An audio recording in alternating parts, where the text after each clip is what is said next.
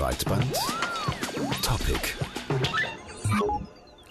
ja, Mobilität prägt unseren Alltag. Das heißt, auch Texte entstehen immer häufiger unterwegs auf dem Laptop, auf dem iPad oder auf dem Handy und es wird auch immer häufiger mobil gelesen. Zum Beispiel in Japan. Dort boomen Handy-Romane, wie unser Korrespondent Peter Kujat zu berichten weiß.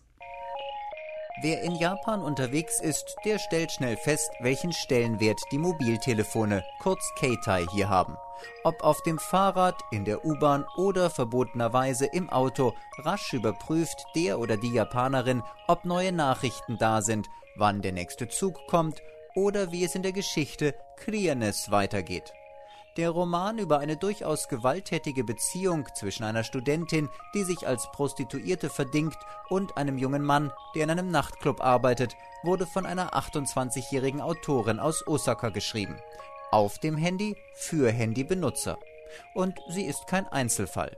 Auch wenn im letzten Jahr der große Renner fehlte, so waren fünf der zehn meistgekauften Bücher gedruckte Fassungen von Keitai-Romanen.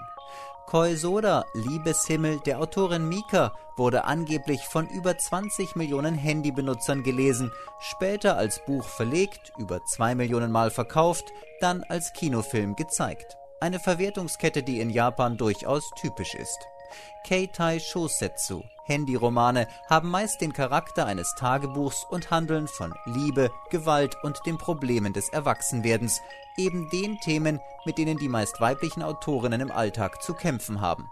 Auch die Leserschaft stellen mehrheitlich junge Frauen, die sich in den dazugehörigen Blogs über ihre eigenen Erfahrungen anonym und offen austauschen können. Viele Keitai Shosetsu werden als Fortsetzungsromane geschrieben. Um die neueste Folge lesen zu können, besucht man zum Beispiel Mahono Ilando. Seit dem Jahr 2000 ist die Internetseite eine Plattform für Handygeschichten. Mehr als eine Million Titel wurden seitdem veröffentlicht und jüngst erreichte die Seite in einem Monat über drei Milliarden kumulierte Klicks. Welchen Stellenwert die Keitai Shosetsu bereits in der Gesellschaft haben, zeigte jüngst das Beispiel einer Musikhochschule. Um mehr Studenten auf sich aufmerksam zu machen, bietet die Schule auf ihrer Homepage zwei Handyromane an, die die Karriere einstiger Studenten beschreiben. Angeblich stieg daraufhin die Zahl der Bewerbungen um 10 Prozent. Handyromane als Marketinginstrument, so kann's gehen. Aber welche Folgen hat eine mobile Schreib- und Lesekultur noch? Steht uns der Untergang des Schreibens, so wie wir es kennen, bevor? Und was bedeutet das für die Arbeit von Autoren und für die Inhalte, die aus dem mobilen Schreiben hervorgehen? Damit befasst sich an diesem Wochenende in Berlin die Konferenz Mobile Textkulturen. Und mit dabei sind Stephen Quinn, Professor für Journalismus an der Universität Melbourne. Er beschäftigt sich seit vielen Jahren mit mobilem Journalismus und Martin de Waal, Gründer von The Mobile City, einer Forschungsinitiative an der Schnittstelle von mobilen Medien, urbaner Kultur und Identität. So heißt das ganz genau. Mit beiden habe ich vor dieser Sendung gesprochen und äh, zuerst habe ich Stephen Quinn gefragt, was für ihn mobile Texte sind, wie er das genau definiert. I teach at a university in Australia, so all of my students are invariably aged between 18 and 20, 21. Ich unterrichte an einer Universität in Australien. Meine Studenten sind alle zwischen 18 und 20 und 21. Für die Generation ist das Mobiltelefon etwas, was sie ständig bei sich haben. Es liegt neben dem Bett und es ist das erste am Morgen, was sie angucken. Meine mittlere Tochter ist 20. Sie vertritt quasi diese Kultur, diese Daumenkultur. Sie verbringt unglaublich viel Zeit, ihren Freunden SMS zu schreiben. Es ist natürlich billiger, eine SMS zu schicken, als zu telefonieren.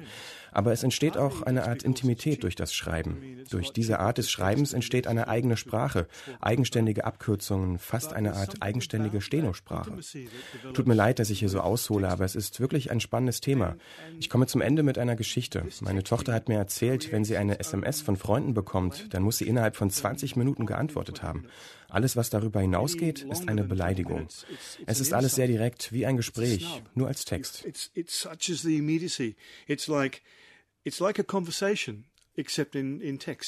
Das heißt, mobile Texte hängen ab von technischen Geräten und auch davon, dass man oft unter Zeitdruck ist?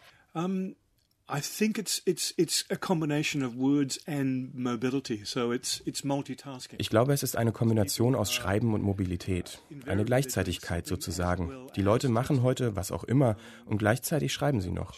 Meine Kinder sind die typischen Vertreter dieser Gleichzeitigkeit. Meine Tochter hört Musik, lackiert ihre Nägel, telefoniert, ist gleichzeitig im Internet, schreibt SMS und isst wahrscheinlich auch noch ein Sandwich. Alles gleichzeitig und wahrscheinlich noch mehr. Probably eating a sandwich all at once and probably more as well. Herr de Waal, wie würden Sie mobile Textkultur beschreiben? Well, um, I, I would um, take your definitions, but I would like to, to build upon that.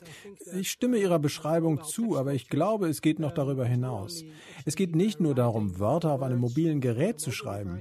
Es geht auch darum, auszudrücken, was man gerade denkt und macht, wenn man unterwegs ist. Mobil ist weniger in Bezug auf das Mobiltelefon gemeint, als in Bezug auf die Tatsache, unterwegs zu sein. Man schreibt nicht mehr zu Hause Tagebuch, sondern unterwegs in der Stadt. Man kann das auf ganz unterschiedliche unterschiedliche Weise machen. SMS, Twitter, Statusberichte, die sagen, ich bin gerade da und da.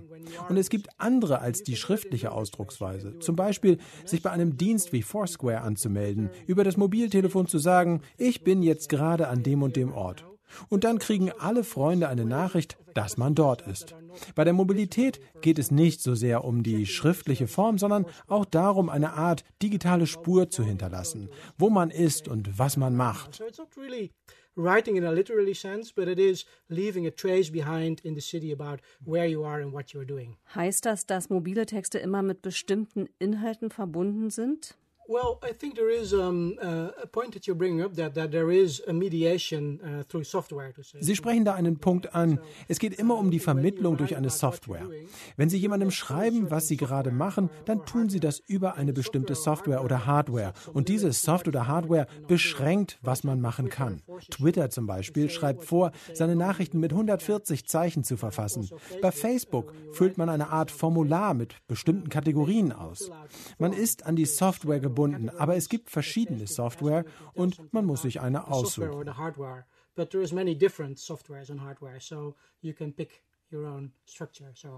Wie würden Sie die Qualität der Texte beschreiben, die beim mobilen Schreiben entstehen? Ist das eine hohe Qualität oder ist das einfach nur eine Art Gebrauchskultur? I think there, I think there is two ways to look at that. Um, on the one hand, there are people who are really using es gibt, glaube ich, zwei Sichtweisen. Es gibt einerseits Leute, die Twitter als literarisches Medium benutzen und diese 140 Zeichen möglichst gut nutzen wollen. Und man kann fast sagen, dass da eine literarische Form mit hoher Qualität entsteht.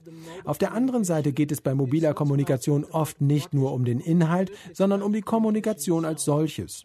Ihr Beispiel vorhin mit Ihrer Tochter. Bei Teenagern geht es oft darum, nur mitzuteilen, dass man an den anderen denkt. Der tatsächliche Inhalt der Nachricht ist gar nicht weiter wichtig. Es geht also mehr darum, Beziehungen innerhalb einer Gruppe zu unterhalten.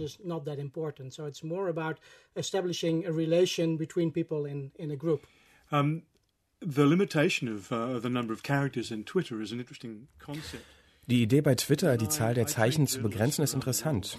Ich unterrichte Journalisten zum größten Teil in Asien und ich zeige ihnen den Umgang mit Facebook und Twitter als Werkzeuge für die Berichterstattung, aber auch zur Recherche. Und wenn Journalisten bei Twitter schreiben, schreiben sie in vollständigen Worten und Sätzen. Und dann beschweren sie sich, dass sie nicht genug Platz haben.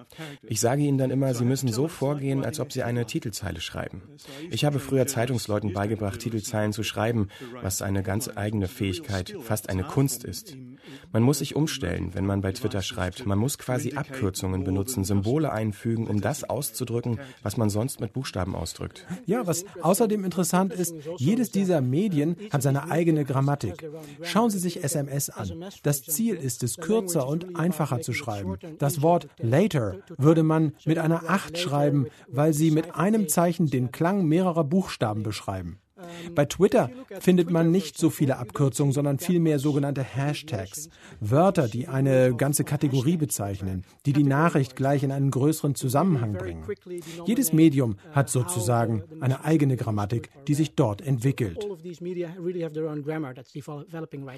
Ist das mobile Schreiben eine eigene Ausdrucksform oder ist es nur eine Reduzierung der bisherigen Ausdrucksmöglichkeiten? Mm, no, I think it's Diese Medien sind eine neue Umgebung, sich auszudrücken. Und mit jeder neuen Umgebung entstehen auch neue Ausdrucksformen. Und man kann dann zwischen den Medien übersetzen. Eine überregionale Zeitung in den Niederlanden hatte vor ein paar Jahren einen Wettbewerb, literarische Texte in die Form von Twitter zu bringen. Und es waren sehr kreative Texte dabei, die Hashtags benutzten und das Ad-Symbol, was man bei direkter Ansprache benutzt. Es ist schon eine neue Form, sich auszudrücken. So yeah. Uh, in my country, in Australia. Darf ich noch hinzufügen? In Australien äh, versuchen die Tageszeitungen, sich eine neue Leserschaft zu erschließen unter denen, die twittern und SMS schreiben. Viele Zeitungen haben auf der ersten Seite eine Fragestellung aus den Nachrichten, die Leute dann per SMS kommentieren können. Am nächsten Tag werden diese Botschaften dann veröffentlicht. Die sprachlichen Traditionalisten raufen sich die Haare, wenn sie das in gedruckter Form sehen. Und in einer Zeitung sieht das tatsächlich komisch aus. Aber Leute, die so schreiben, für die ist es geradezu selbstverständlich. But to the people who write the language, it's quite natural. Ja, und ich glaube, es ist wichtig zu erkennen, dass hier keine Ablösung des einen durch das andere stattfindet. Menschen sagen sowas ist fürchterlich, weil diese Leute sich nicht mehr richtig ausdrücken können, weil alles bei Twitter auf 140 Zeichen reduziert werden muss. Wenn Twitter jetzt das einzige Medium wäre, das zur Verfügung steht, dann wäre das problematisch, würde ich sagen. Aber es ist ja nur ein Medium, was zusätzlich zu allen anderen, die wir ja nach wie vor haben, existiert. Und so ist es eher eine Bereicherung der Medienlandschaft. Was bedeutet diese mobile Textkultur für die Identität der Nutzer? Well, there, are some studies that are saying that this mobile texting and especially social networking and, and SMS. Es gibt Studien, die sagen, mobile Textkultur und speziell soziale Netzwerke und SMS sind ein wichtiger Teil dessen, was man Identitätsmanagement nennt. Vor 20 Jahren standen Teenager zwei Stunden vor dem Kleiderschrank, weil es wichtig war, das richtige Outfit für eine Party auszuwählen, was natürlich heute auch noch so ist. Heute machen sie sich zudem genauso viele Gedanken, wenn sie etwas bei Facebook oder in eine SMS schreiben. Es ist wichtig, die richtigen Worte zu benutzen, um bei den ihnen wichtigen Leuten in ihrer Umgebung den richtigen Eindruck zu hinterlassen. Die Formulierungen sind sehr wichtig in Bezug auf Identität, darauf, zu welcher Kultur man gehört oder nicht gehört. Herr de Waal, Sie untersuchen die Verbindung zwischen mobilen Medien und dem öffentlichen Raum. Wofür interessieren Sie sich da genau?